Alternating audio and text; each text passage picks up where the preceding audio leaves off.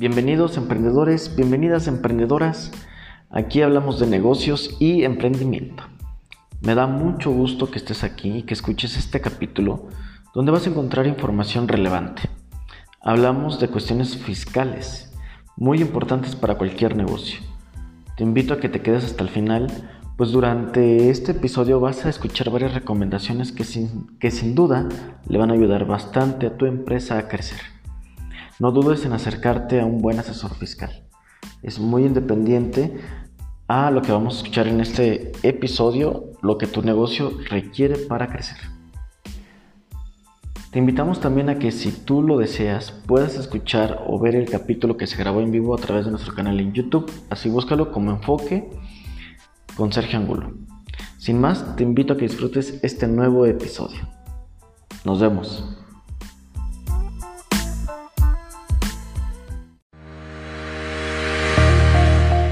Iniciamos nuestro momento de enfoque. Bienvenidos a un espacio donde compartiremos contigo todo lo que necesitas para llevar a tu empresa al siguiente nivel.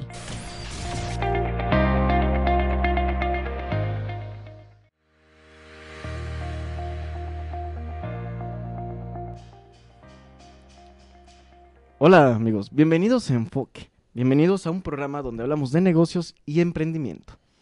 Hoy tenemos un invitado de lujo les aviso, anoten todas sus preguntas, pónganlo en sus comentarios, a veces no los veo, pero ya hemos trabajado en eso. Porque hoy quiero aprovechar que tenemos a Darío, Darío Moreno. Bienvenido, mi, estimado amigo. Gracias, gracias Sergio por, por, la invitación, primero que nada.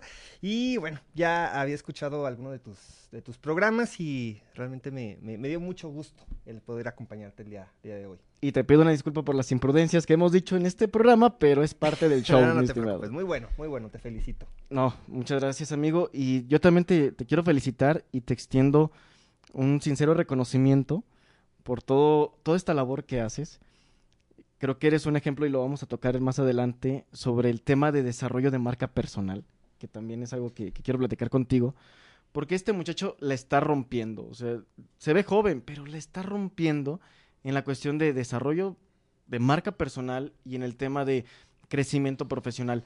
Él es un abogado fiscalista, ¿sí está bien el término? Sí, correcto. Y está especializado en todo lo que es defensa para ya sea las empresas o también la cuestión patrimonial. Y eso es lo que te voy a platicar y preguntar algunos temas más adelante. Antes de entrar al, tema, quiero agradecer a Proyecta Business Center, del cual también vamos a hablar más adelante, eh, por hoy estar aquí, por el tema de las instalaciones. Darle, eh, darle las gracias a Exxon Radio por el espacio, a Nilú y a Karime por su bendición. Muchas gracias, muchachas. Ya United, United Language por el tema de patrocinar este programa. Es una academia de inglés, al ratito platicamos de ese tema, muy bien, estimado.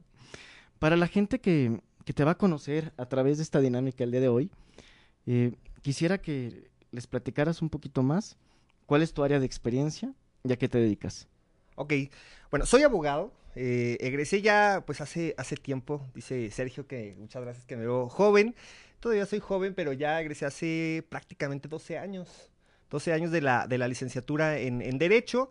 Me, he enfocado en algunas áreas. Casi todos los abogados cuando egresamos de la universidad siempre hacemos lo típico, cobrar pagarés, eh, hacer divorcios, nos encanta divorciar a, la gente. Es divertido. Sí, claro.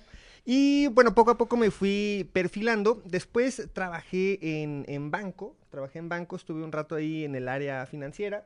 Eh, por eso es que creo que me, fue la atracción, el gusto por el tema de, finanzas, aún visto desde una perspectiva jurídica.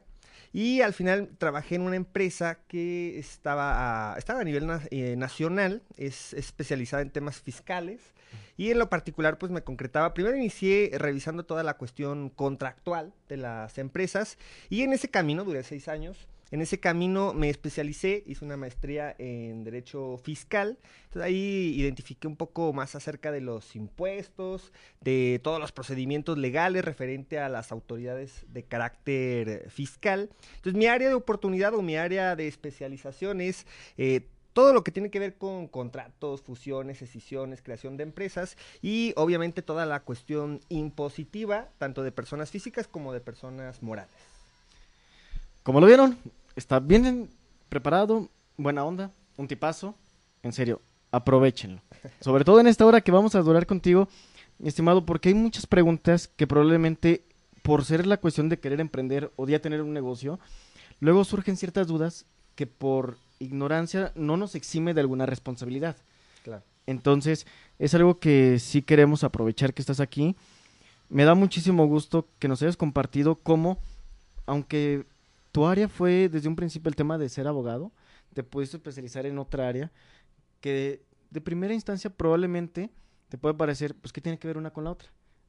Pero lo interesante es que una carrera no te limita solamente a lo convencional, como tú bien comentas, tema de pagarés, temas mercantiles o el tema de los divorcios. Sí, claro, claro. De hecho, eh, cuando estaba en la universidad, bueno, me voy un poquito más, más atrás. Sí, cuando naciste. no, no tanto, no tanto, pero está bien. Una parte interesante es que cuando, toda mi vida, yo dije voy a ser ingeniero. Se me daban las matemáticas, era bueno en, en esas áreas de pues no, no tanto natural, no tanto como la biología, pero física, química se me daba. Entonces toda mi vida mi proyecto era ser ingeniero. Estudié un año de ingeniería electromecánica en el, lo que era el TEC de León, ¿no? que ahora ya es el Tecnológico Nacional, Campus León, algo así. Sí, ya es otro nivel. Ya es, ya es otra, otra forma en la que la denominan. Y estudié un año y me fue muy mal. Entonces mi proyecto de vida se... Pero, ¿en qué sentido te fue mal? Eh, pues, el segundo semestre, el primer semestre todo bien, pero son materias muy, muy básicas. Y en segundo semestre comencé a reprobar justamente las materias especializadas en, matemáticas, que era mm, dinámica, eh, creo que la otra electricidad y magnetismo, matemáticas 2, todo Mm, lo que tiene que ver con derivadas integrales. Que ahorita ya la verdad no tengo ni la menor idea de, de, ello, pero en su momento lo entendía, pero me fue muy mal. No me gustó. En sí no me gustó la profesión, no me gustó. No, me llevaba muy bien con mis compañeros, pero no compartía la forma en la que ellos veían el mundo. ¿no? De pronto el, el desinterés en lo que ocurre pero un interés muy grande e importante, obviamente, en, esta, en estas áreas sobre la ciencia, sobre la tecnología. Entonces, a mí me gustaba mucho la cuestión política y la cuestión de derecho y otros, otros aspectos de esas famosas habilidades blandas que uno tiene que ir desarrollando, propiamente como el poder hablar, expresar nuestra... Eres un máster en esto, o sea, la verdad, ya te he visto, te he visto en programas, y aparte sí quiero comentarles a la, a la audiencia, Darío creo que es un modelo a seguir. Tienes podcast Tienes un podcast, güey. Tienes un programa también de radio. Sí, sí, sí.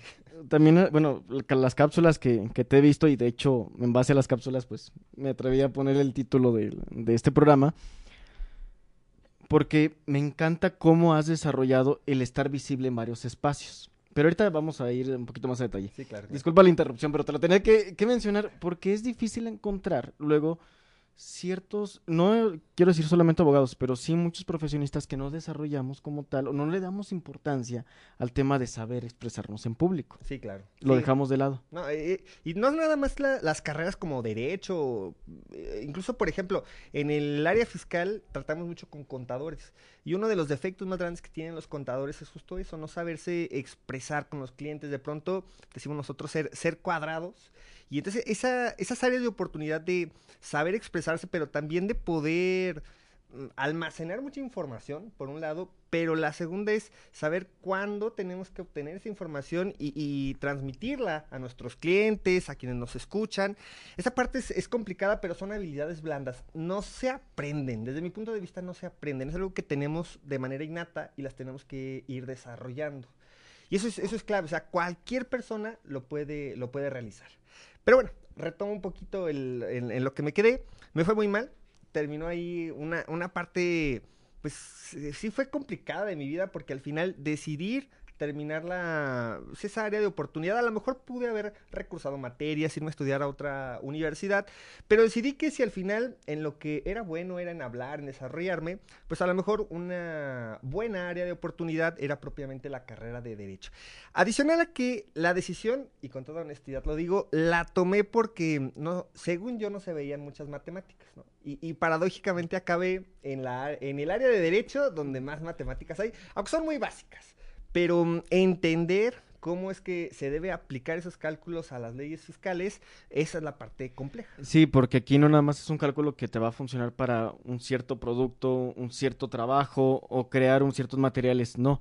Aquí estás hablando del riesgo y seguridad también de las empresas o personas físicas en este caso sobre su integridad bueno, no, no te puedo decir integridad, pero simplemente sí su seguridad fiscal. Yo, yo diría incluso también hasta integridad física. Al final, Pues sí, ya también cuestiones que tienen que ver con el derecho penal que podrían sancionarse con una pena, decimos nosotros, corporal, es decir, que te meten a la cárcel. No, y ahí sí la pagas corporalmente, pero feo. Sí. O sea, la verdad, no te metas en eso. No te metas en eso. Acude con un buen abogado. Porque volvemos a lo mismo, el comentario inicial. No porque lo ignores, Sí, no ocurre. No, No ocurre. tapes los ojos, claro. y esa es una cuestión muy, muy importante. Entonces, decidiste terminar con el tema de lo de la ingeniería, te metiste de lleno al tema de- del derecho, Correcto. pero en base a lo que nos platicabas, de que te gustaba el tema de político, te gustaba el tema de oratoria, no habían tantas ma- matemáticas, pero había otras carreras. ¿Por qué el tema del derecho? Eh, se- como que se juntaron esas dos circunstancias. Por un lado, según yo no tenía tantas matemáticas, y por otro, si, si tú le preguntaras a un joven que está en preparatoria eh, qué carrera elegiría si sus habilidades son el gusto por la lectura y hablar mucho, creo que el 90% te diría abogado. Sí hay otras, em, filosofía, letras, cualquier otra. De las áreas de humanidades, por ejemplo. La que tú quieras, ¿no? Pero abogado me parece que es la que más está en nuestra, en nuestra mente. ¿Por qué a lo mejor alguien no elegiría derecho? Pues porque también quizá no le gusta el conflicto, la controversia, el pelearse con otras personas. Y es algo que de manera, insisto, innata se me da. O sea, son, son habilidades que tú generas, pero que no, no las estudias, no te las enseñan No. en, la, en la escuela. Es algo que simplemente se te da el saber argumentar. Y consideré que la carrera ideal era derecho. Y algo curioso pasó. Cuando inicié, bueno, la mayoría, cuando estudiaron, bueno, es- estudié en la Universidad de León, la mayoría obviamente de mis compañeros tenían 18 años, yo ya tenía 19 años. Pero algo muy curioso es que todos veían muy complicada la carrera, incluso le temían a muchos maestros, típico de la, de la universidad. Pero cuando tú vienes de una escuela pública, y sobre todo de esta como es el, el- el Tecnológico de León, ¿no? Y, y conoces a maestros que tienen un conocimiento bárbaro, pero poco les importa, algunos no todos, pero poco les importa si X o Y aprende. O sea, al final, él da su clase y el que lo quiera seguir adelante y el que no, pues ya se quedó. Sí, es una decisión al final personal y están en todo su derecho, Por porque me imagino que eso ya es frustración de muchos años donde definitivamente hay estudiantes donde no, no muestran ese interés. Sí, claro. No, y fue mi caso personal, ¿no? O sea, al final yo no culpaba de ninguna. A lo mejor en su momento lo hice en alguna materia o en algún examen que, que reprobé, pero la realidad es que a la distancia, claro que fue mi, mi plena responsabilidad. Y cuando cambias a derecho y ves al maestro más malo, porque según reprueba a todos, pero comparas con lo que es una escuela pública, o sea, una pública a una privada en la que te consienten, te dan mucho seguimiento, se responsabilizan de si un alumno va mal, porque al final, pues ya sea que te ven como el cliente que va y paga y por eso te dan tanto seguimiento, o igual quizá la propia ética de la universidad genera que el maestro sea un poco más, eh, se preocupe por la retroalimentación en la clase y que todos avancen a un mismo nivel, o al menos e- ese sería el- el objetivo. Entonces la universidad, la licenciatura, te, los- te soy totalmente honesto, me fue muy sencilla. Adicional a que eh, trabajé y trabajé en, eh, en el área. Ahí fueron dos cosas. Una es, trabajé en- un área del DIF, que era el DIF, eh, no recuerdo si era, era el Centro de Atención a la Violencia Intrafamiliar, el Ah. CENAVI, que creo que ahorita se MAIB, o bueno, se transformó, en el cual todo tiene que ver con divorcios, patria potestad, eh, adopciones. Y ahí aprendí mucho, mucho del área de derecho de familia. De hecho, todo era derecho de, de familia. Estuve prácticamente un año ahí. No eran prácticas, sino simplemente eh, me quise involucrar. Tenía un maestro que trabajaba ahí y me invitó a, a trabajar. No me pagaban, pero la verdad es que el aprendizaje que obtuve fue mejor que cualquier paga que me hubieran realizado. Y sobre todo en el primer año de la, de la universidad. Que es muy importante. Sí, claro. Y después me invitaron, recuerdo bien una, una amiga que lamentablemente ya, ya falleció, ella estuvo mucho tiempo en el, en el PAN, en el Partido Acción Nacional, y un día me dijo, oye, pues, se, se te da hablar, eh, creo que, creo que estás como anillo al dedo para la política, y por qué no, no te acercas a un grupo juvenil que es el del parte de este, de este partido, ¿no? Entonces me acerqué, la verdad es que conocí amigos que hasta la fecha todavía son, son muy buenos amigos. Eh, cada vez me alejo más y obviamente las generaciones van transformando. Eh, conozco gente, y de verdad, Sergio, conozco gente que eran mis amigos, los conocí siendo jóvenes, teníamos la misma edad, o incluso unos eran un poquito más grandes que, que yo. Yo estaba joven, tenía 19 años cuando, cuando entré al PAN, y que hoy están en puestos verdaderamente importantes, ¿no? O sea, hoy vi lo del, bueno, no hoy, sino en días pasados, la mm, secretaria de, de gobierno, Sí, Livia, Lidia. pues también era compañera ahí del, del juvenil. Entonces, o sea, están colocados en puestos. Mi jefe directo, cuando trabajé para el grupo parlamentario del, del PAN en el Senado, mi jefe directo, pues ahora es el jefe de oficina del gobernador. Ah, Entonces, están bastante bien colocados y a lo mejor hoy por hoy no me arrepiento, de verdad que no me arrepiento, pero a veces sí pienso y digo, quizás sí, si hubiera continuado, si hubiera tenido un poco de mayor persistencia, quizás estaría, estaría colocado. Pero algo te digo, Sergio, eso, por eso no me arrepiento. Uno, porque me gusta lo que hago, me va bien en, en lo que hago. Y segundo, es que creo que en muchas cuestiones traicionaría, en lo personal, mis convicciones estando en un partido político. En Eso- eso cualquiera, es una realidad. en Sí, general. En el que tú quieras. Ya el tema de... Y eso nos da horas, el- a lo Sí, mejor, claro. si compartiéramos realmente lo que pensamos sobre, sobre ciertas prácticas, más que nada. Sí, sí, sí. personajes y principios, pero tienes muchísima razón. El tema de la política al final, nada está escrito en piedra y tienes que aprender a jugar atrás, adelante del escenario donde te dé. De, de hecho, no, quizá me equivoco y espero equivocarme. La verdad es que me daría gusto que alguien del- de, estas personas que están en puestos muy importantes, y no lo digo por estas dos personas, sino en general con todo Sí, o sea, la en gente general. que conocí, la gente que tiene una diputación o un cargo importante en gobierno del estado, gobierno federal, em, sí he llegado a tener la convicción que si tú eres una persona 100% honesta, 100% transparente, 100% congruente, además de muchas otras virtudes, difícilmente podrías estar en un partido político. Yo también creo eso, fíjate. Yo conozco también a Livia. A ella me tocó la oportunidad de hace años venderle su casa. A ella y a su esposo. Y desde ahí me, me tocó el trato. Y desde ahí te das cuenta la calidad de persona que es. Súper preparada, Sí. una mujer comprometida. En particular también conozco a gente que está en Secretaría de, de Seguridad, aquí en. Guanajuato, en el CIATEC, por el tema también inmobiliario. Me ha dado la oportunidad de conocer ciertas personas que curiosamente están en el tema de gobierno. Pero lo que sí me da gusto, al menos aquí en, en mi estado, en Guanajuato, me da gusto que sí hay- son personas con cierto perfil. O sea, que sí, Sí, te das claro. cuenta que, que por algo están ahí. O sea, no me dejarás mentir, pero desde, no sé, hace cuánto tiempo la conociste, en lo personal fue hace como 10 años, Yo tengo menos, tengo a lo mejor cinco años de que la conozco. pero fácilmente te das cuenta que son, No, personas que, bueno, hoy están en ese puesto y no sabes cuál es el alcance que pueda llegar a tener, ¿no? Inimaginable.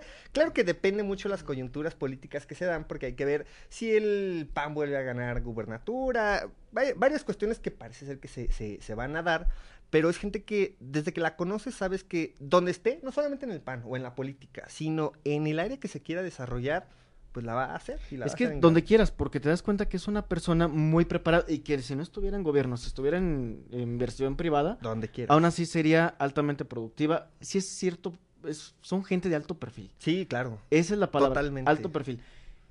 Que luego te empiezas a dar cuenta de otros escenarios o de otros perfiles que buscan ciertos, en general, partidos, no quiero decir nombres, pero luego sí te sale como Alfredo Dame, güey. Sí, sí, sí. hijo sí, de tu... rep- O sea, ni el Trejo le partió su... Perdón, Anilo, yo sé que me dijiste que no íbamos a hablar de esto, pero al final el comentario es este. Aquí en Guanajuato, lo que sí te puedo compartir, Darío, y me da mucho gusto decirlo, es que aquí en Guanajuato hay gente que en los puestos claves donde se tiene que estar, hay gente de alto perfil Sí. y muy preparada. Tenía un jefe, eh, ya falleció, fue senador de, de la, de la República, y hay una, una frase que, con la que siempre me he quedado. Y creo que en su momento no lo, no lo apliqué y al final, pues eres joven, ¿no? Tienes 19, 20 años, pero al tiempo te das cuenta de, de, que esas palabras cuando las traduces en la práctica son vitales. Él decía que una de las claves del éxito, y de verdad que eso es cierto, es aplicar cuatro cosas, método, sistema, orden, disciplina. Si tienes un método para hacer las cosas y lo haces de manera sistemática, adicional a que, claro, todo lo hagas con un orden y que seas disciplinado, que te levantes siempre a la misma hora, que hagas ejercicio, que estudies, que analices, que platiques, que convivas, que todo lo que tengas que hacer lo hagas de manera programada. Es decir, que no dejes cabos sueltos, no dejes nada al ahí se va. Tienes tus momentos en los que te puedes relajar y permitir que las cosas salgan como tengan que salir. digo, un ejemplo a lo mejor muy tonto para el programa, pero pues enamórate de quien quieras y haz lo que quieras. A lo mejor ahí no seas tan sistemático. Pero en la vida, en tu profesión, hazlo. Y de verdad que si lo comienzas a hacer lo más pronto posible, entre más joven seas, los resultados se van a notar de mucho mejor forma. Y me gusta mucho lo que nos acabas de compartir porque eso lo podemos llevar desde un tema si tú quieres ser profesionista independiente o si lo vuelves desde un punto de vista como empresarial. Es exactamente lo mismo, si aplicas esos sistemas en tu empresa, es, esos métodos o metodología, te puedes ir dando cuenta dónde estás bien, dónde puedes corregir, dónde puedes mejorar. Y el tema de la disciplina también es importante porque precisamente para seguir esos métodos o esos sistemas, a veces hay momentos donde no lo quieres hacer y la disciplina es eso, el que lo puedas hacer aunque no lo quieras hacer. Claro, el día que no estás eh, con el ánimo es como cuando quieres adelgazar. El primer día Maldita no comes lo que sea, ¿no? Adiós papas, adiós, lo que tú quieras. No, si te duele, o ¿no? Al día siguiente te levantas a hacer ejercicio y a la semana ya te empiezas a cansar y entonces ya cuando no tienes esa ilusión, a lo mejor ese día te sentiste mal, se te subió la presión, te sentiste gordo, lo que tú quieras, pero al día siguiente que dices, la vida sigue igual, pues pierdes ese ánimo y ahí es donde está verdaderamente la disciplina. Lo demás es motivación, es ánimo, pero la disciplina es lo que te transforma. Exactamente, porque el tema motivacional al final es efímero. Sí. Va a pasar. Y la disciplina es lo que te mantiene en ese camino para que sí logres el resultado. Y volvemos a lo mismo. Si es desde una cuestión personal, así es una cuestión de emprendimiento. Creo que estos cuatro conceptos son básicos y gracias por sacarlos aquí al, eh, al tema en el programa, porque ustedes, sin importar qué proyecto estén realizando, si lo tomas en cuenta, es más fácil que logres al éxito aplicando estos cuatro conceptos que si estás esperanzado a ver qué pasa. Sí, de, de hecho, no lo podría decir, pero casi te garantizo un 99% que si lo aplicas, lo logras. Pero que realmente sea un estilo de vida. Debe ser un estilo de vida. No es una semana, ni dos semanas, ni el primer mes que estás en tu trabajo. Es si es tu estilo de vida, porque aparte lo impregnas. Entonces, cuando tienes un equipo de trabajo, pues obviamente cuando tú ves que alguien es realmente ordenado, que le encargas algo y nunca se le va a olvidar, porque tiene sus post-it, porque lo tiene en la computadora, porque lo tiene en su celular y lo lleva a la práctica y que nada se le olvida porque todo lo tiene controlado, pues no te queda de otra más que decir, bueno, si, si, si mi jefe es bueno, si mi jefe lo puede hacer, pues lo tengo que hacer por, por consecuencia. se impregna, ¿no? Es, es increíble, pero se contagia. No, y la verdad es que ha funcionado así aquí lo hemos visto, incluso en una cuestión personal. Me acuerdo mucho cuando Aníbal y Karim empezaron el tema de la dieta, pero mira, disciplinadas. Al día siguiente se transformaron. Al día siguiente me dejaron de aceptar papitas, la harina, los chocolates, y realmente estaban convencidas. Y a veces yo también de payaso venía y las tentaba. Oye, una, pasita. Oye, unas papitas. Que no, que no. Y se mantuvieron firmes y ahí está el resultado. cada vez se sienten más contentas, cada vez están más felices porque ellos están viendo el mismo resultado y eso lo vas a llevar a una cuestión profesional, una cuestión personal. Y es curioso cómo empezamos a hablar de, también de tema político, porque está ligado. El tema fiscal y el tema gobierno va de la mano, porque al final es un brazo ejecutor del Estado todo en general. De hecho, cualquier área. O sea, si te casas, estás vinculado con el poder legislativo, con el poder ejecutivo, porque ellos hacen ese código con el que te vas a casar, ese código con el que vas a tener una responsabilidad con tus hijos, con el que en algún momento ojalá no te, te, vas a divorciar. Todo está directamente involucrado. O sea, pensar que mm, este famoso, yo no soy, soy apolítico, no me interesa la política, no, quizá no te interesan los partidos políticos, pero pensar que tú eres ajeno a la política es, es de ingenuos. Estás, o sea, la decisión que tú quieras tomar va a estar directamente relacionada con la legislación que te aplica y por lo tanto el saber si puedo o no puedo, si lo que hago tiene una sanción o no la tiene. Estás directamente involucrado y por eso la importancia ahora que vienen las elecciones pues de no votar por, alguien que sea popular, ¿no? Sino por alguien que, sobre todo en mi área de profesionalización, por ejemplo, pensando en el, en el área fiscal, si a mí me da la oportunidad de elegir los perfiles, si identifico que alguien está involucrado en algo fiscal, que lo conoce, que lo identifica y que no simplemente es alguien popular o, galán o guapa o lo que sea y que es la a quien pusieron en el puesto pues para ganar votos, yo creo que en ese momento a lo mejor cambia, ¿no? Cambia un, país, pero que sea algo consciente. Y te digo, ese es mi punto de vista. Así, así es como lo evalúo, lo perfilo y a partir de eso tomo la decisión de por quién votar. Y participa, tampoco te hagas el ignorante, simplemente, eh, bueno, el indiferente en este caso, donde sabes que no quiero participar, voy a anular mi voto, simplemente no voto, porque entonces le das pie a ciertas situaciones dentro del de que se han realizado siempre, esto siempre ha pasado, o sea, no vamos a hablar que es solamente un gobierno, sino en general todos de alguna manera sí han incurrido en ciertas faltas. Sí, totalmente. No podemos meter las manos al fuego por ningún gobierno, ningún partido, pero como ciudadano es tu responsabilidad participar, fomentar esa participación con los tuyos y toma una decisión, la que quieras, pero ve y tómala este 6 de junio. Vota. perdón, Anilo, perdón, perdón. Bueno, oye, mi estimado, quiero sí hacerte una pregunta muy concreta. Al tema del, del gobierno, el tema de la autoridad, específicamente el tema de, del órgano fiscalizador, ¿se le tiene que tener miedo? En México, aparentemente sí. Fíjate que, y ya entrando un poquito al, al tema, hoy en la mañana, hace rato antes de, de entrar a, a, cámara, platicaba de, de, un senador, que es, bueno, de un ex senador, que, y no, ya no voy a hablar de política, pero es un ex senador que él particularmente es un abogado y fiscalista. Eh, se llama Roberto Gil Suárez. Fue, fue del PAN, estuvo ahí en el gobierno de, Felipe Calderón, pero afortunadamente ya creo que se salió, digo, los contactos no los debe de perder, pero se salió ahí de, de la política como tal y se dedicó a su, a su despacho. Y últimamente han salido notas en la cual lo, lo vinculan, no, no, no podría asegurar que sea cierto o falso, pero lo vinculan acerca de una defraudación fiscal y lavado de dinero, mm. que recibe dinero en sus cuentas bancarias en efectivo, pero no poco, o sea, no eran mil o dos mil pesos, eran millones de pesos. Y que adicional él declaró que ganaba, ganaba cuarenta y tantos millones de pesos, eh, que no, que su origen no es comprobable y que gastó ciento setenta y tantos millones de pesos en una tarjeta de crédito. Y muy interesante, el día de ayer eh, justo declaraba en un noticiero a nivel nacional, él participa como articulista de ese, de ese noticiero y señalaba algo que, que sí es importante, ¿no? O sea, a ver, primero, ¿quién es el, la institución que se encarga de analizar dichos datos. O sea, ¿quién analiza tus cuentas bancarias? ¿Quién analiza cuánto gastas? ¿En qué gastas?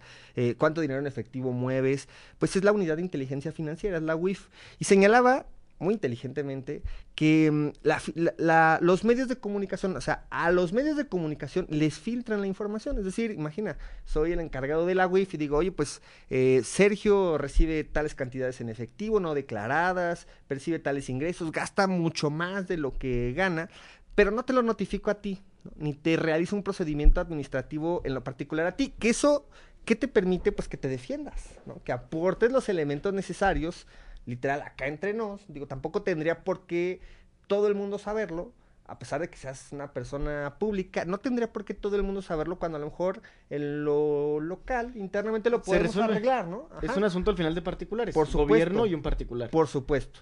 Y al final, si resulta responsable, pues quizá a lo mejor ahí podría ya ser público porque al final acreditamos tu responsabilidad. ¿no? Al menos jurídicamente hablando, ya es claro que tú eres un responsable. Pero eso, de, o sea, el, el, momento, y corrígeme si me equivoco, tendría que ser cuando ya se resolvió el caso. Sí, Cuando claro. ya presenté las pruebas, cuando ya eh, agotaste todas las instancias que tenías que agotar. Y digo más, se judicializó. O sea, ya está ante un juez que te sentenció. Exactamente, o sea, ya cuando hay una sentencia. Uh -huh, correcto.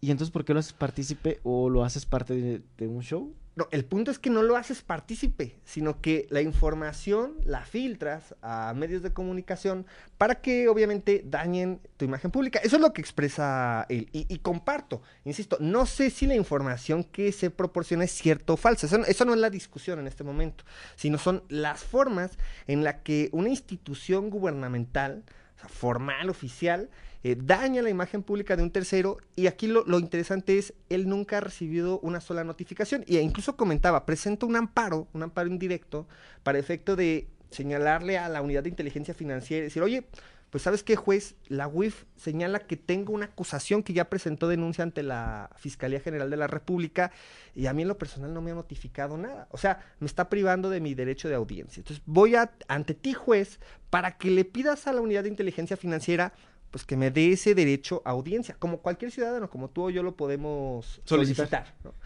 Y al final, la unidad de inteligencia financiera, cuando es notificada por el juicio de, amparo y le solicita el informe justificado, decir, oye, pues se están quejando de ti, dicen que tú estás violentando una garantía constitucional a este gobernador, preséntame tu informe justificado sobre el procedimiento administrativo que estás desarrollando.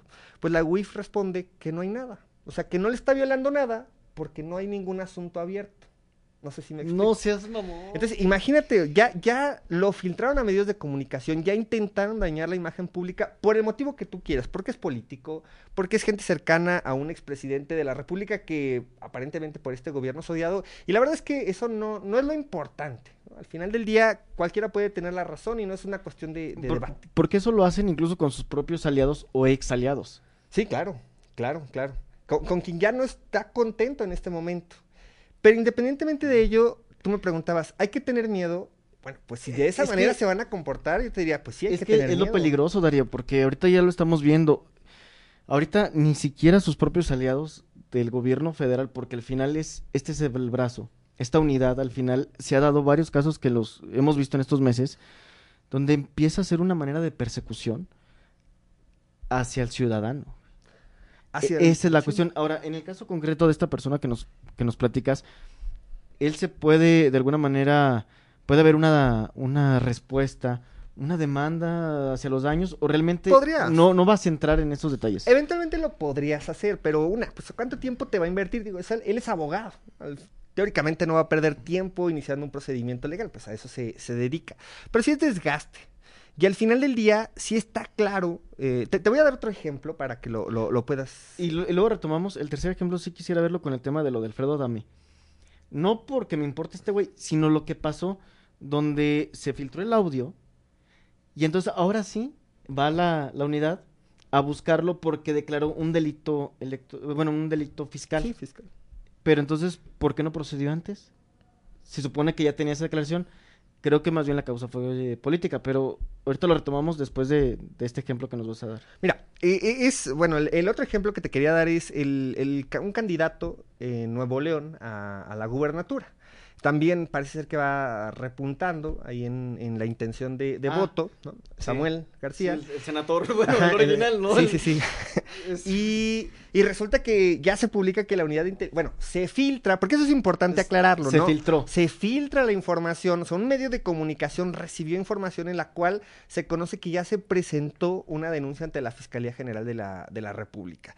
Pero ¿sabes cuál es el punto? El, el problema, el problema no es que se investigue, eso es bueno, ¿no?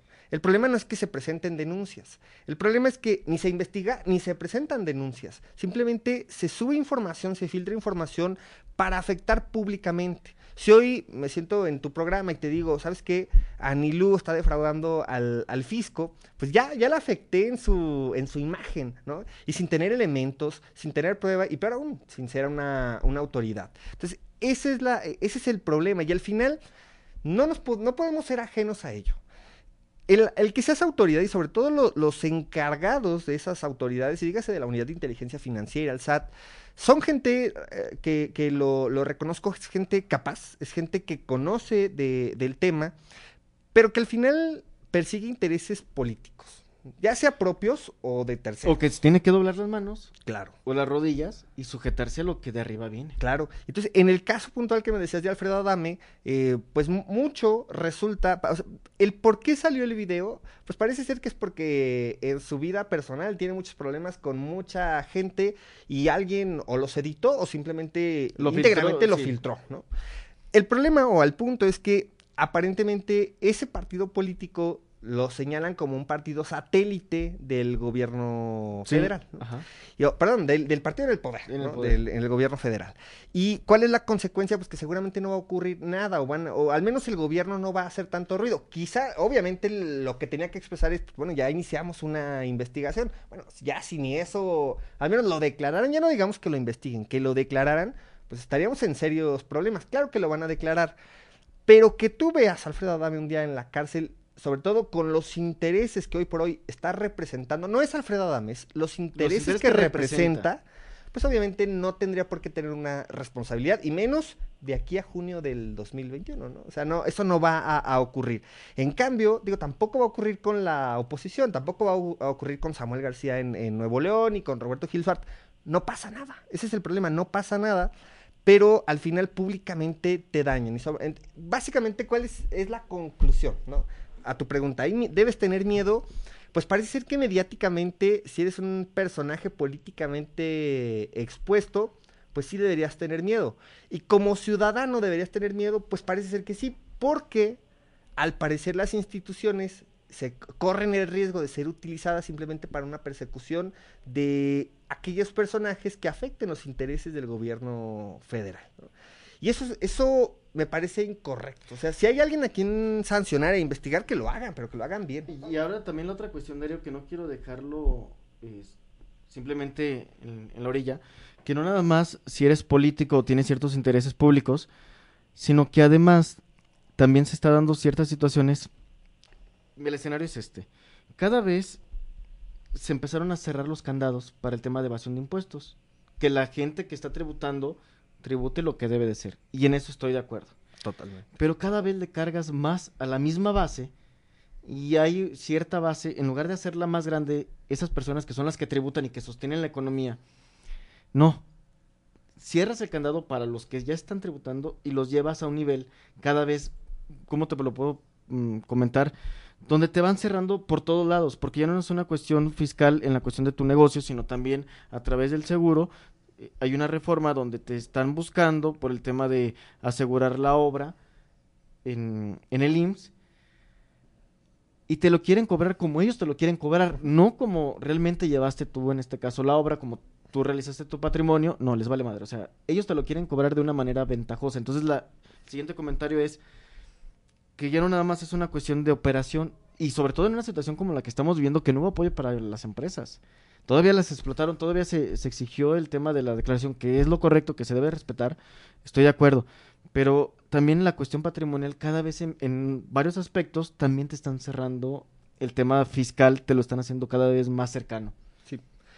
Bueno, ahí te respondo desde dos vertientes. Eh, la primera, el primer comentario es pagan justos por pecadores. Pero eso ocurre en México y ocurre en todo el mundo. General. eso sí, eso es, eso es en general.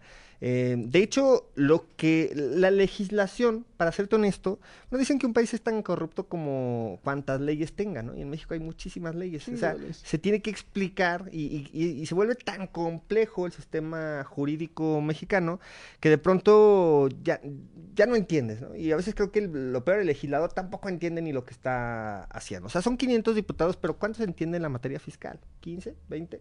y al final representan lo que el SAT les indica, lo que la Secretaría de Hacienda indica y van y votan, punto.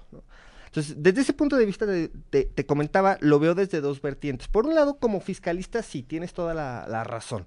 Eh, sobre el contribuyente cautivo, el que paga sus impuestos, el que tiene trabajadores, el que obviamente pues, otorga, otorga empleos.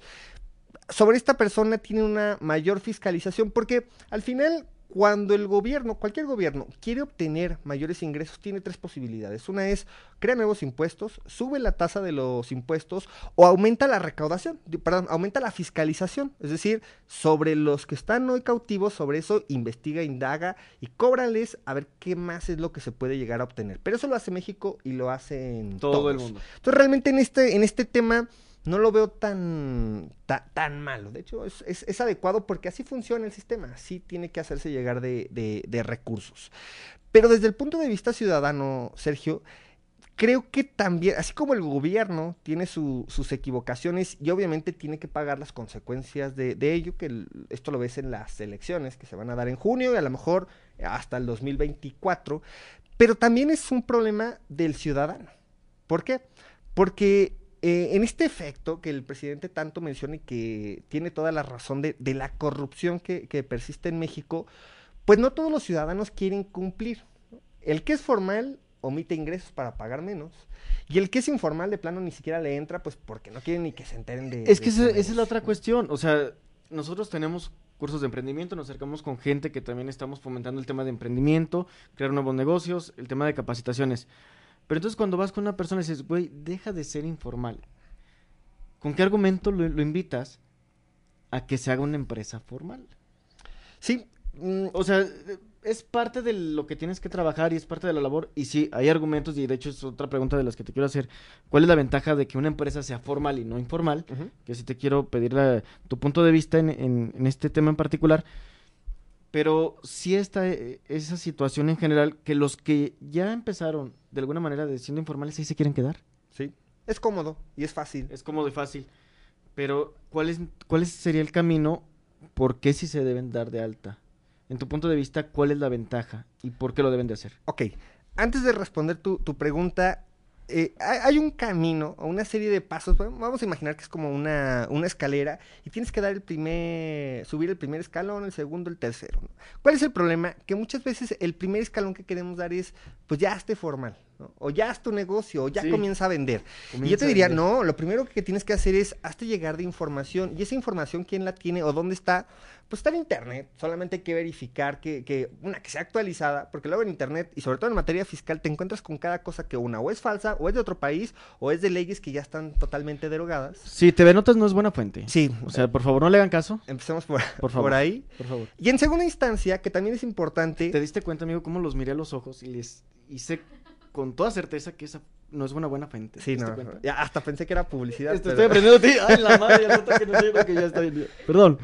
Y, y, bueno, aquí también eh, importante señalar que quienes nos dedicamos, por ejemplo, en, en, mi caso, al tema fiscal, tú lo decías al inicio y lo decías de manera muy acertada.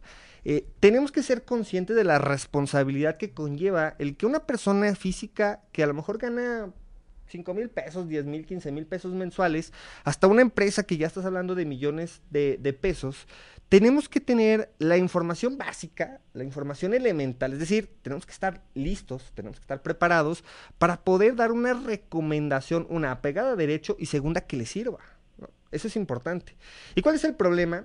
Que nos buscamos a los asesores y, y obviamente no, no, no digo que un estudiante no tenga el conocimiento, nosotros fuimos estudiantes, pero pues, cuando estás estudiando, estás en ese proceso de aprendizaje, ¿no? Que tanto puedes conocer de la práctica. Y muchas veces ocurre que le preguntas al sobrino que es contador, al tío que es contador pero que lleva 15 años de que no ejerce, al que mm, tiene su despacho pero no tiene un solo cliente. Y eso no es un, o sea, no, no, no es que sea malo. No, no es que sea malo.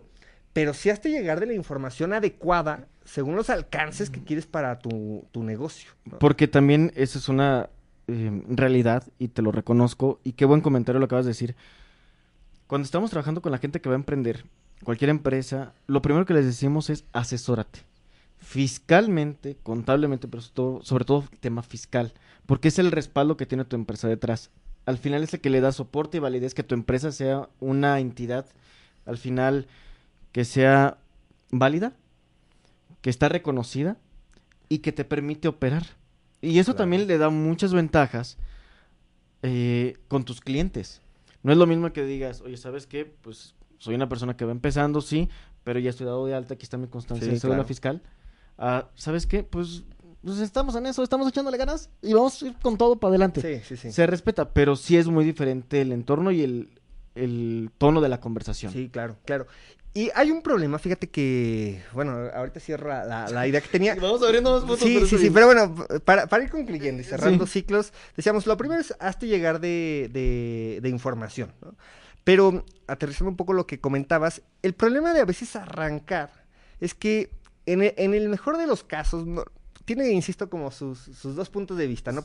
En el mejor de los casos te va mal, y cierras tu negocio y al final, pues fiscalmente al SAT no le representas absolutamente ningún beneficio el que te inicien una auditoría o el cobrarte impuestos, ¿no? Si, si ganaste poco, ganaste nada. A lo mejor hasta perdiste. Porque tampoco se va a iniciar una cacería bajo ese escenario. Sí, claro. Oye, güey, Sí, simplemente, ¿no? Me fue mal, o sea, nunca fui formal, pero me fue mal, ya cerré mi negocio, como normalmente ocurre. Ese es el problema, ¿no? Normalmente ocurre que ese ciclo de vida de los negocios es breve porque no tienes toda la información. O hablemos a lo mismo, no metiste un sistema, no metiste orden a tu, a tu negocio. Que ahora, sí hay que ser muy puntuales, porque eso sí, yo creo que ya todos lo saben, pero sí hay que ponerlo en contexto.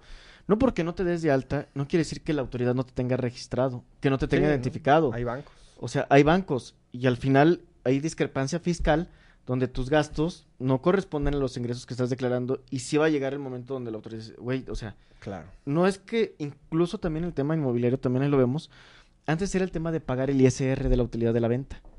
Y ahorita con el tema de la ley antilavado, la cuestión es que no te metieran a la cárcel por no hacer tus declaraciones, por no fiscalizar el dinero, y ya no era una cuestión de pagar más o menos impuestos, sino que no te fueras a la cárcel por una mala operación. Sí, sí.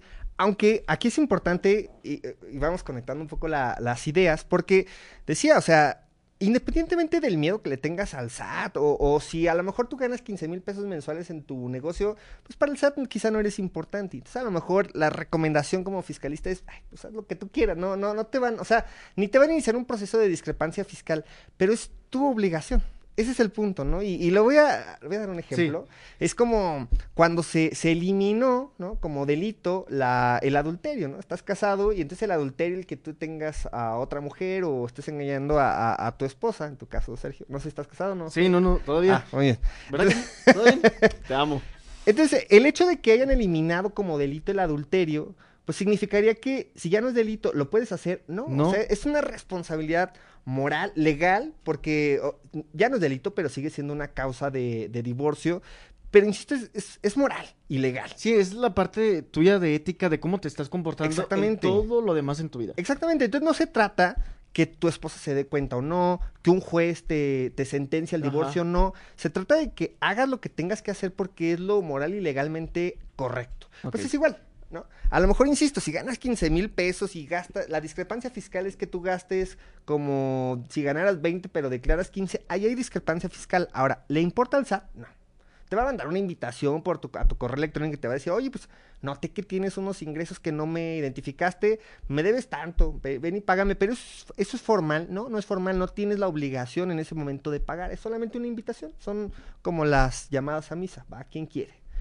Pero no se trata de eso. O sea, lo que tú comentabas, ¿por qué al final le aprietan a ese contribuyente cautivo? Pues porque estas personas que dicen, ah, no pasa nada, por las cantidades que gano no pasó nada, porque esas personas no informan al fisco lo que están ganando. Entonces, ahí aterrizamos en esta parte de ese primer escalón acerca de la información y quién te da la, información, porque hay regímenes, por ejemplo, para personas físicas, pues que no pagas impuesto. Y la cuestión es, asesórate bien con un abogado, o sea, en, este caso, porque no toda esta información debería ser responsabilidad del contador. Sí, ¿no? Y ahorita vamos también a, otra pregunta, pero sí hay distintos regímenes y es lo que yo te quería preguntar, porque cuando yo tuve una SA, resulta que ya había otra figura que es una sociedad de responsabilidad limitada, que también lo hablaste en uno de los programas que, que comentabas donde entonces la responsabilidad es sobre el capital que se fundó la empresa y no sobre el patrimonio de las personas que están amparados atrás de, una SA. Cuando supe esa información, dije, reverendo idiota, o sea, ¿por qué si él ya tenía esa información y es un buen notario, bueno, es un buen abogado, ¿por qué no me mandó esa figura? Y resulta que hoy en México se abren 90 SRL por cada 10 de ese, o sea, la importancia de una buena asesoría te cambia te puede dar el futuro o el fracaso de tu negocio. Una mala asesoría en, esta cuestión tan solo, tan simple como qué régimen darte de alta. Sí, y, por ejemplo, ahorita que platicas de las sociedades desde el punto de vista de ley general de sociedades mercantiles, pues no es que una sea mejor que otra, ¿no? Sino es a partir de tu actividad, a partir del capital que le vas a aportar, a partir de como decías tú, de la responsabilidad que tú quieres asumir, pues es cuando el abogado te va a decir, bueno, la que creo que te conviene más es esta. Ahora, es importante, sobre todo en esta cuestión corporativa, de una prácticamente cuando estás hablando de una persona moral, la física pues es, es, un, es un tratamiento completamente distinto, ¿no? Fiscalmente va a pagar impuestos, pero no, no, no es parte, obviamente, de esta ley general de sociedades mercantiles, pero aquí lo importante es que sí juntes o ya sea a un experto en áreas corporativas de derecho corporativo y a un experto en derecho fiscal si es el mismo mejor. Pero si no, pues junta a las dos partes para que cada quien te dé su recomendación. Y te doy un ejemplo así muy, muy, muy rápido, ¿no? Si tú tienes, por ejemplo, una sociedad civil, que no está en Ley General de Sociedades Mercantiles, está obviamente en Código Civil. Si tienes una sociedad civil, por ejemplo, pensando, es el mes de abril, si tú en abril facturas un millón de pesos, ¿no? Y de ese millón de pesos únicamente te han pagado 500 mil pesos para efecto de una acumulación del impuesto. Es decir, ¿cuánto es lo que tengo que declararle al fisco para pagar un impuesto? Ajá. Pues se calcula sobre los 500 mil pesos que recibiste. Y más, obviamente se va acumulando con los meses anteriores, pero son solamente esos 500. Ahora, si tú tienes una sociedad anónima, una sociedad mercantil, independientemente de si es de responsabilidad limitada o de capital variable, una sociedad. sociedad mercantil si tú facturaste un millón, tú pagas sobre un millón, aun cuando únicamente captaste 500 mil pesos. O sea, es sobre lo facturado, no sobre lo efectivamente cobrado. No sé si, si, si me explico. Entonces, a lo mejor eso el notario no te lo va a comentar, porque tampoco es su obligación No, saberlo. ¿no? Porque al final Él te- es mercantilista él- y te dio sí. su mejor recomendación como mercantilista. como mercantil y al final es el que está para dar buena fe de la creación de tu empresa, Claro, de exactamente. la constitución. Exactamente. Pero y entonces en esto, sí, o eso sea, sí ocurre. es un madrazo, o sea, Pero, pero también ocurre al contrario, o sea, cuando eres una sociedad mercantil, si me por ejemplo, si facturé yo un millón, pero tengo facturados 800 mil pesos, pero no he pagado los 800 mil, puedo deducir los 800 mil, o sea, es, digamos, es a favor y en contra. ok. Y la sociedad civil no. Aunque tenga, por ejemplo, cobrados 500 mil, pero le han facturado 2 millones, ¿tengo pérdida? No. Si no has pagado todo, si nada más dices 2 millones, has pagado 100 mil, pues tienes una utilidad de 400 mil pesos y pagas impuestos sobre 400 mil. Entonces tiene sus pros y sus contras. O sea, el tratamiento fiscal es completamente distinto e insisto, todo depende pues también de, de esa asesoría en la cual mucha información la va a dar el contribuyente, el empresario, para determinar qué es lo que más le conviene desde el punto de vista mercantil, civil, en su caso, y fiscal. precisamente por lo que acabas de compartir, dependiendo ya cada situación, se da la recomendación bajo qué régimen, pero qué régimen ese que comentaste, que te puedes dar de alta como persona física y que no pagas impuestos o cuándo empiezas a pagar. ¿Cómo funciona? Ok, es el, el régimen de incorporación fiscal, ¿no? que es el, el famoso, lo van a escuchar como el RIF. ¿no? ¿Qué es el RIF? Pues de entrada justamente es eso, es eh, régimen de incorporación, es decir, a todos los informales los queremos invitar a que vengan, que se vuelvan formales, eh, somos el SAT, no somos malos, queremos conocer de ustedes, queremos saber a qué te dedicas, cuánto ganas, cuánto gastas, de dónde viene tu dinero, cuáles son tus cuentas bancarias, qué activos tienes, quiero saber todo de ti. Y a cambio de ello te doy algunos beneficios, ¿no? que a lo mejor como persona física con actividad empresarial no tendrías. Por ejemplo, a lo mejor no me declaras mensualmente, me vas a declarar bimestralmente, no acumulas ingreso y adicionalmente te voy a dar una reducción en la carga del, del impuesto sobre la renta y después hay un decreto que también te da beneficios para, para efectos del IVA. Pero vamos con impuestos sobre la renta. Si al final tú ganas lo que quieras ganar y que tengas las deducciones que quieras tener y tienes una utilidad fiscal, la cantidad que tú quieras. Al final hay unas tarifas con las cuales tú determinas el pago de un impuesto sobre la renta. Entonces, pensando que ya hiciste todo el cálculo y te quedaron 150 mil pesos, bueno, es mucho, eh, 30 mil pesos a, a- a pagar. Entonces, la ventaja que tienes es que si estás en tu primer año como régimen de incorporación fiscal, te doy una reducción del 100%. Es decir, de los 30 mil que te quedaron a cargo, no me pagues nada. Es el primer año. El segundo año ya baja un poco, ya no es el 100, ya es el 90, y luego el tercer 80, y así hasta llegar al décimo año en el que te van a dar el 10%. Y en el año 11, pues dices, bueno, ya, ya presumo que ya aprendiste a ser empresario, o sea, estabas hermano, jugando, ajá. Ya si sobreviviste 10 años, Sí, claro, ¿no? te felicito. Sí, sí, sí. Entonces ahora sí ya en automático te vuelves una actividad empresarial. A lo mejor en el camino tú ya te habías transformado, ya te volviste. Subiste de Ya régimen. hiciste una sociedad. Porque ¿no? está topado, ¿no? Hasta cierto Está topado dos millones de pesos en, el, en el ejercicio. O sea, e- es un poco el juego de, de los informales, ¿no? El, el que vende tacos, el que vende perros, el que vende ropa, el que no gana más de dos millones de pesos. O a lo mejor si lo ganas, pues ya no entras en este régimen. Ajá, está brincas en ¿no? automático. Brincas. Y, y ahí es un poco lo que te comentaba inicialmente. Decía yo, en el mejor de los casos, tu negocio quiebra y no te vas a meter en broncas fiscales. Pero en el peor de los casos, fiscalmente hablando, o sea, claro, económicamente, qué gusto que mi negocio funcione, pero fiscalmente hablando, si tu negocio crece y tú no llegas a ese punto de formalidad, es decir, a lo mejor el primer mes ga- ganaste 10 mil, 15 mil pesos, pues no, no eres importante para el SAT. El segundo mes ganaste 30 y se vuelve exponencial por cualquier motivo, porque funcionaste en internet, porque, por el motivo que tú quieras, y al final del año ganaste 5 millones de pesos, 10 millones, y en 10 años ya estás ganando 40, 60, 70 millones de pesos, y sigues con eso, cargando o arrastrando esos malos hábitos fiscales de decir, pues bueno, ya me tuve que hacer formal, pero no declaro, no facturo, compro factura, todo este tipo de, de cuestiones que pues, obviamente son, son ilegales, pero ya lo tienes como hábito, ¿no? Como tu forma de porque me, operar. ha, porque me ha resultado, porque de ahí he ganado mucho dinero. Es la, esos errores los vas a arrastrar y cuando ya eres grande, pues obviamente llama la atención de, de- del SAT y cuando te inicien una auditoría, pues obviamente van a salir todas estas irregularidades y al final te va a salir mucho más caro estas sanciones que te van a determinar, que insisto, a lo mejor incluso hasta puedes acabar en la cárcel, ¿no? en el peor de los, de los escenarios. ¿Y qué necesidad? Cuando tu negocio fue creciendo, fue funcionando. Pero también por qué creció y por qué se volvió tan exponencial, pues porque no pagaste impuestos, porque no dabas de alta a la gente en el seguro social, porque al final abusaste. Abusaste de tu Del negocio, sistema. abusaste del sistema, abusaste de la gente, te enriqueciste de, de ello y obviamente cuando ya tienes que entrar en un proceso de regularización no estás acostumbrado. ¿no? Imagínate si hoy te quedas tú con 100 mil pesos mensuales en la bolsa, y te digo, nada más que si te vuelves regular, pues ya no son 100 mil, ya son 40 mil, 50 mil, 60 mil, te va a doler, ¿no? Vas a decir, oye, no, 40 sí, mil, o sea, mejor sigo igual, Ajá. no, no cambio. Pero, insisto, entre más grande eres, pues obviamente más llama la atención de las autoridades fiscales. Y ese es el punto. Por eso es tan importante que cumplas con esas obligaciones. Es decir, como cuando eres niño, ¿no? Que desde chiquito, desde que eres un empresario chiquito, si así te quieres eh, llamar, y no porque sea malo, sino porque vas en ese proceso de, de- De de crecimiento. crecimiento, haz las cosas bien, aprende a ganar lo que tengas que ganar y a pagar lo que tengas que pagar y a compartir lo que tengas que compartir para que cuando crezcas tu nivel de vida vaya creciendo en la misma dimensión que tus negocios van creciendo. Si no lo haces de esa manera, o sea, si lo haces exponencial porque abusas del sistema, abusas de la gente, pues obviamente vas a estar en un muy serio problema y a lo mejor, a lo mejor eh, hay muchos empresarios que te pueden decir, a mí nunca me ha revisado el SAT y nunca me ha pasado nada. Qué bueno, ¿no? Pero es que estás con la expectativa, Darío. claro. O sea, un O- día te puede llegar el un día- y ya no te da mar... o sea, no te da la oportunidad correcto. de corregir. No hay forma, ¿no? Y al final, pues a lo mejor vas a tener que pagar mucho dinero, a lo mejor en el peor de los casos te truena tu, tu, tu negocio, ¿no?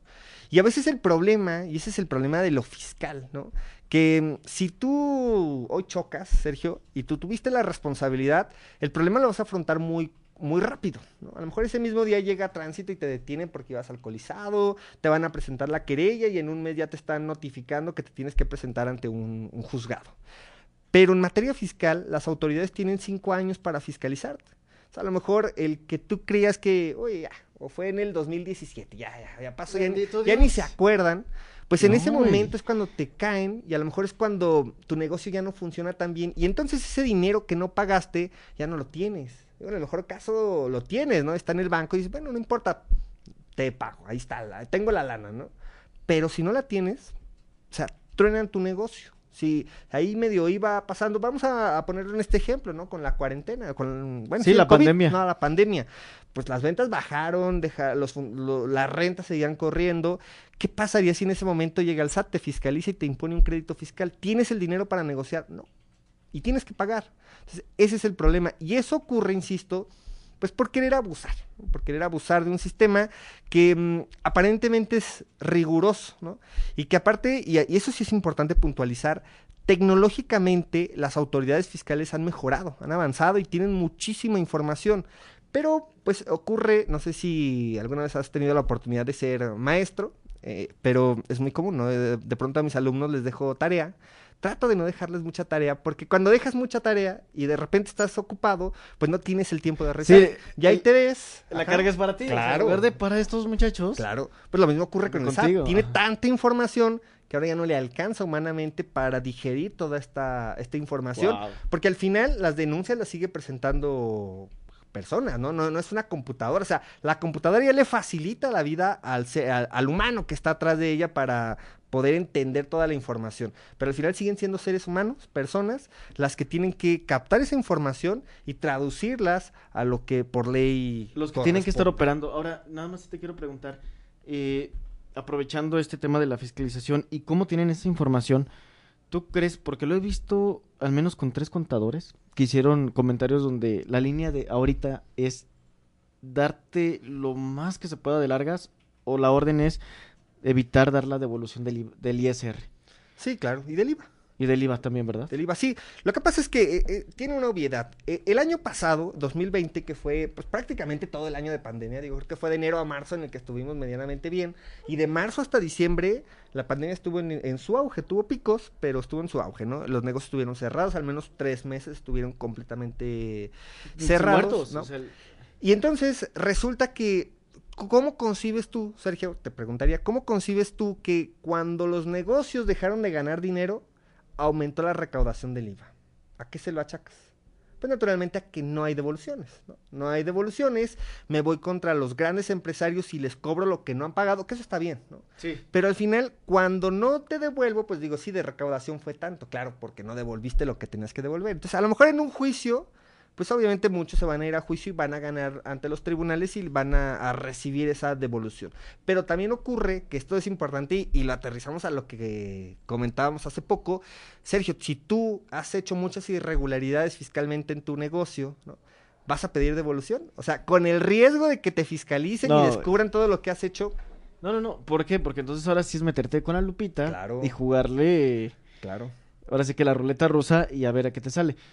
Y también, o sea, que esto lo tendremos que llevar a otro programa definitivamente, pero el tema de las facturas es un tema eh, difícil de tratar, pero que no sé por qué he escuchado con varios compañeros en general que aquí en León es una plaza complicada en ese aspecto, en el tema de, de todo lo que es la venta con facturas. Pero ahorita el problema es, y eso el comentario es, para que no se les haga tan fácil el tema de, ay, es que me vendió la factura o me venden una factura.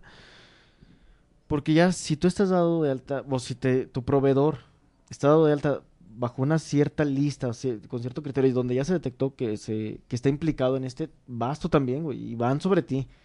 Sí. Esto es correcto, o sea, no es solamente el comprar por comprar, ni mucho menos, o sea, es mejor. ahora, Yo lo estaba viendo con uno de los eh, de las publicaciones que, que nos estaba subiendo en tu página, donde hay formalidades que tú puedes cubrir el tema de tus operaciones y te tienen que respetar y hay, maneras de hacerlo válido, con un buen contrato, por ejemplo, con el tema de los entregables. Y estás en línea y no te tienes que ir por la, por la fácil, que luego es muchísimo más riesgo el tema de una factura. Sí, totalmente. Lo que pasa es que es una práctica, bueno, eh, en México se volvió, y creo que sigue, eh, solamente que se modificó la ley en 2020. ¿Qué, qué cambió, Sergio? O sea, siempre ha sido un delito. Lo que cambió en 2020 y que en 2021 se, se está aumentando al tema del outsourcing, pero en 2020 eh, se volvió parte de crimen organizado. Entonces, eso que tiene como consecuencia que si eres un parte del crimen organizado, aplica la prisión preventiva oficiosa. ¿Y eso qué significa? Pues que cuando te vinculan a proceso, lo primero que van a hacer es meterte a prisión y en prisión vas a llevar todo tu juicio para comprobar si eres eh, inocente o culpable. Pero de entrada vas a estar en la cárcel. ¿no? A diferencia de lo que ocurría antes de 2020, en el cual te vinculaban a proceso, pero lo podías llevar en libertad. Y teniendo dinero, Ajá. con la venta de la factura, teniendo dinero, pues teóricamente te podrías fugar o podrías hacer ahí lo que, lo que quisieras, ¿no? Con dinero se- muchas cosas se, se pueden. Entonces, este, este fue lo que cambió. Pero aún así, no, digo, no sé qué tanto el, el fisco ha logrado eh, capturar o, meter a prisión. La verdad es que yo no he escuchado mucho que la gente ya esté en, cárcel. Insisto, un poco lo que decíamos al inicio, ¿no? Es, es la unidad de inteligencia financiera y el SAT. El SAT hace bien su trabajo. Pero mm, algo importante y a lo mejor rescato con lo que iniciábamos es, eh, si te has dado cuenta, ha bajado mucho la, mm, como esa parte mediática que le daban al SAT en gobiernos anteriores. Antes el SAT era el que daba miedo. Y hoy le subieron el perfil a la unidad de inteligencia Financiera. financiera. Y aparentemente habría que, habría que observar si ha dado resultados o simplemente es el miedo que se trata de hacer, porque el miedo da resultados, ¿no? Sí. Si, si tú asustas a alguien, pues aumenta la recaudación. Entonces, al final, lo que va a evalu- evaluar el gobierno es si ha aumentado la recaudación. Si ha aumentado, pues van a seguir en la misma y a lo mejor no necesitas meter a la cárcel a todo el que vende factura y al que compra factura. Pero el problema, eso es digamos en la práctica. Pero el problema es que en la ley, pues se transformó y al transformarse, lo que tú comentabas, o sea, ya me pongo en una situación en la cual si por, qué- por cualquier motivo soy incómodo o por cualquier motivo la ley se aplica, o sea, llega al SAT y verdaderamente Curiosamente- me, me audita y me, me presenta una querella ante la, la fiscalía, pues puede ocurrir que al final tenga esa responsabilidad. O sea, la ley está muy bien hecha y muy bien armada. Claro, con sus vacíos que los abogados habrán de aprovechar esas áreas de oportunidad que la legislación dará mediante los juicios de amparo o lo que corresponda, pero de entrada tu empresario ya estás en una situación de vulnerabilidad en la cual no necesitas estar. Entonces, justo lo que tú comentabas es, hay que hacer una planeación legal, adecuada, correcta, con expertos que te encaminen hacia eso, pero independientemente de, de, esa información que tú puedas tener, de la correcta asesoría que tú puedas tener, volvemos a lo mismo, es la responsabilidad que tú tengas para entender que al final pagues lo que tengas que, que pagar, lo que corresponde. Lo que corresponde, o sea, tampoco vas a pagar, como tú lo comentaste en el caso, si hay pérdida, pues bueno, tampoco te van a exigir algo donde no se ve reflejado. Claro. Pero sé responsable Sí. y paga y contribuye con lo que tienes que contribuir. Que. Ay, producción, lo sé, lo entiendo. Lo entiendo, pero eh, sí me gustaría mucho que pudiéramos retomar esta conversación en otro programa, porque quedaron muchas preguntas eh, en el aire, sobre todo también con la nueva ley de impuestos sobre plataformas digitales, que es lo que salió en el tema a colación hace rato, donde la gente no estaba acostumbrada a pagar y de pronto viene un impuesto y muchos lloraron Sí. por el berrinche de que no querían y que las plataformas dijeron, pues güey, yo tengo que, ni siquiera te lo tengo que dar para que tú lo declares, yo lo Sí, tengo no. que retener y a partir de aquí te corresponde tanto. Y son cuestiones que están bien hechas, o sea, así debe de ser, que el- creo que entre más gente paguemos, va a ser más fácil que este país, pues bueno, vaya funcionando. Y pues muchas gracias, Darío. No, hombre, Sergio. Gracias por estar aquí, amigo. Un gusto, un gusto haberte acompañado. Ojalá así se, se repita y a platicar de, de muchos, muchísimos otros temas que en materia fiscal y en materia mercantil se da ahí con los, con los negocios. Y pues obviamente la intención siempre es tratar de transmitir información que les sea de, de- de utilidad. Y sobre todo también conocer, fíjate, yo presumiéndote al principio del programa de el desarrollo de la marca personal, cómo has crecido, el tema de proyecta, Vality. Vality, y fue lo único que no platiqué, discúlpame, No te preocupes. fue la emoción, fue la emoción, pero la invitación está Claro abierta, sí. amigo. El día que gustes, estamos a la, a la orden. Bueno, aquí nos queda cerquita Sí, hombre, oficina, no, entonces a unos pasos. unos pasos, unos pasos, pero felicidades por Proyecta, felicidades por, por Reality, la verdad es que están creciendo mucho, son un equipo muy profesional y es un gusto trabajar con ustedes. Sí, muchísimas gracias. Eh, igual un gusto que, ustedes estén aquí en nuestras instalaciones, ya pues, realmente conocer cómo trabajan, da, da gusto, ¿no? El ánimo y el entusiasmo con el que, con el que lo hacen. Insisto, es, reitero, el, el gusto de estar aquí con, con todos ustedes. E igual, pues si, si tuvieran alguna duda, que te la hagan llegar. E igual, si, si nos quieren contactar directamente en la página de Vality, eh, en temas fiscales, legales, pues con mucho gusto por ahí los, los vamos a atender. ¿Podemos hacer rápido el comercial de Proyecta, por favor, producción? Por favor, abusando de su tiempo, del tiempo en este programa. Fíjate que, eh, digo, no es comercial ni mucho menos, pero sí nos gustaría que nos platicaras rápidamente el tema de por qué decidieron emprender con el tema de Proyecta. Es, es- fue consecuencia al final, ¿no? Eh, de- decidimos abrir el, despacho, llevábamos mucho tiempo dedicándonos a todo el tema fiscal y pues pensamos en que lo teníamos que hacer por nuestro lado, ¿no? Entonces buscamos instalaciones y resulta que las instalaciones eran adecuadas también para poder ofrecer el servicio de... de- inicialmente era la, renta de, de oficinas, eh, todo el tema del cowork y poco a poco se van abriendo áreas de oportunidad, ahora bueno, ya están ustedes eh, con los cuales también comercial, ¿no? Pueden grabar su podcast, pueden grabar cualquier programa que, que- que deseen hacer, lo pueden contactar ahí con, con Exens Radio. Y, al final ese fue como la, temática, ¿no? Entonces se dio una cosa por la otra, buscábamos instalaciones, las instalaciones fueron adecuadas, decidimos que mm, era mucho espacio para que Vality ocupara todo, ¿no? Imagínate ahí cuatro o cinco personas en una instalación como esta, y decidimos eh, acercarnos a gente que con la que podemos tener comunicación, comunión, justamente, que somos afines por los servicios que, podemos ofrecer.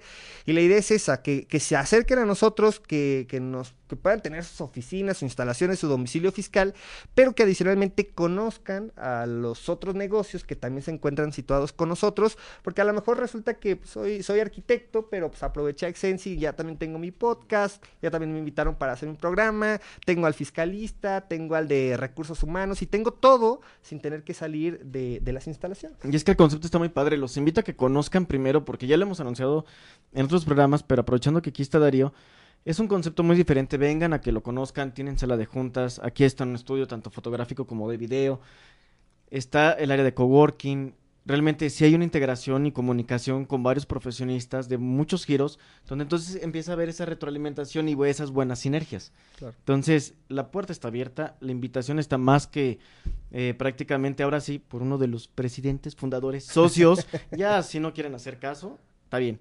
Pero vengan, conozcan a Proyecto Business Center. Y amigo, ¿dónde te podemos encontrar? Bueno, eh, las oficinas están en la calle Niebla, 115B. Aquí encuentran Proyecta, aquí encuentran Vality. Vality. O igual en mi teléfono en WhatsApp que se comuniquen es 477-118-4522. Para lo que ocupen, ya sea para Proyecta o para Vality, sin duda ahí lo- los podemos informar. Atender. Pues muchas gracias, Darío. Hombre, gracias por la invitación y espero se, se repita. Por favor, agéndalo, mi estimado, de una Claro. vez. Porque sé que eh, acelera esto. Nos vemos nosotros el jueves en Enfoque. Y mañana también hay Café Late. Hasta el viernes. Con un programa más de empoderamiento femenino. Y también háganle caso. Ah, no, no, no, perdón. También nos vemos mañana a las 6 de la tarde en De Primera. Entonces, nos vemos. Esto fue Enfoque y estudian inglés. Nos vemos. Hasta luego. Adiós.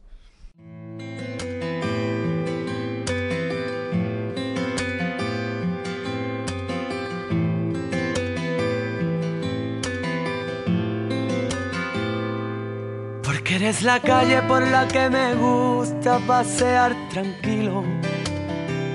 Porque me gusta perderme en el laberinto de emociones que me ofrece tu cuerpo mío.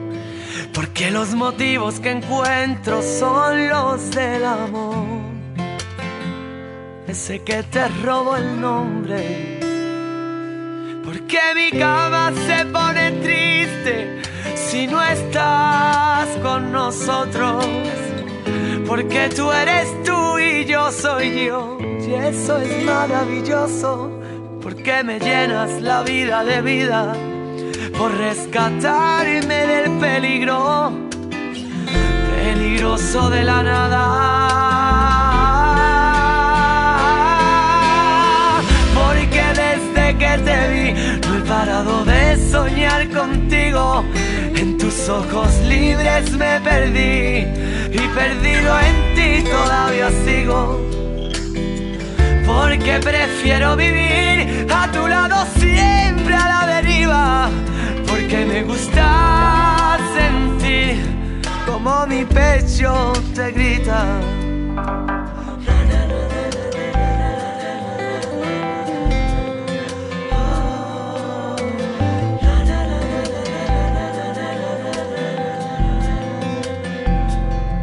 Porque eres el viento que a mi sentimiento las ventanas abre. Porque si descubren mi defecto, solo importa lo importante. Porque necesito cuidarte y darte mi verdad. Mi verdad que no se esconde. Porque se abren de par en par las puertas del paraíso. Cuando me dices te quiero, suspirándome al oído, porque la guerra que libraba dentro la ganaste con un beso, devolviéndome a la vida. Porque desde que te vi no he parado de soñar contigo, en tus ojos libres me perdí y perdido en ti todavía sigo. Porque prefiero vivir a tu lado siempre a la deriva. Porque me gusta sentir como mi pecho te grita.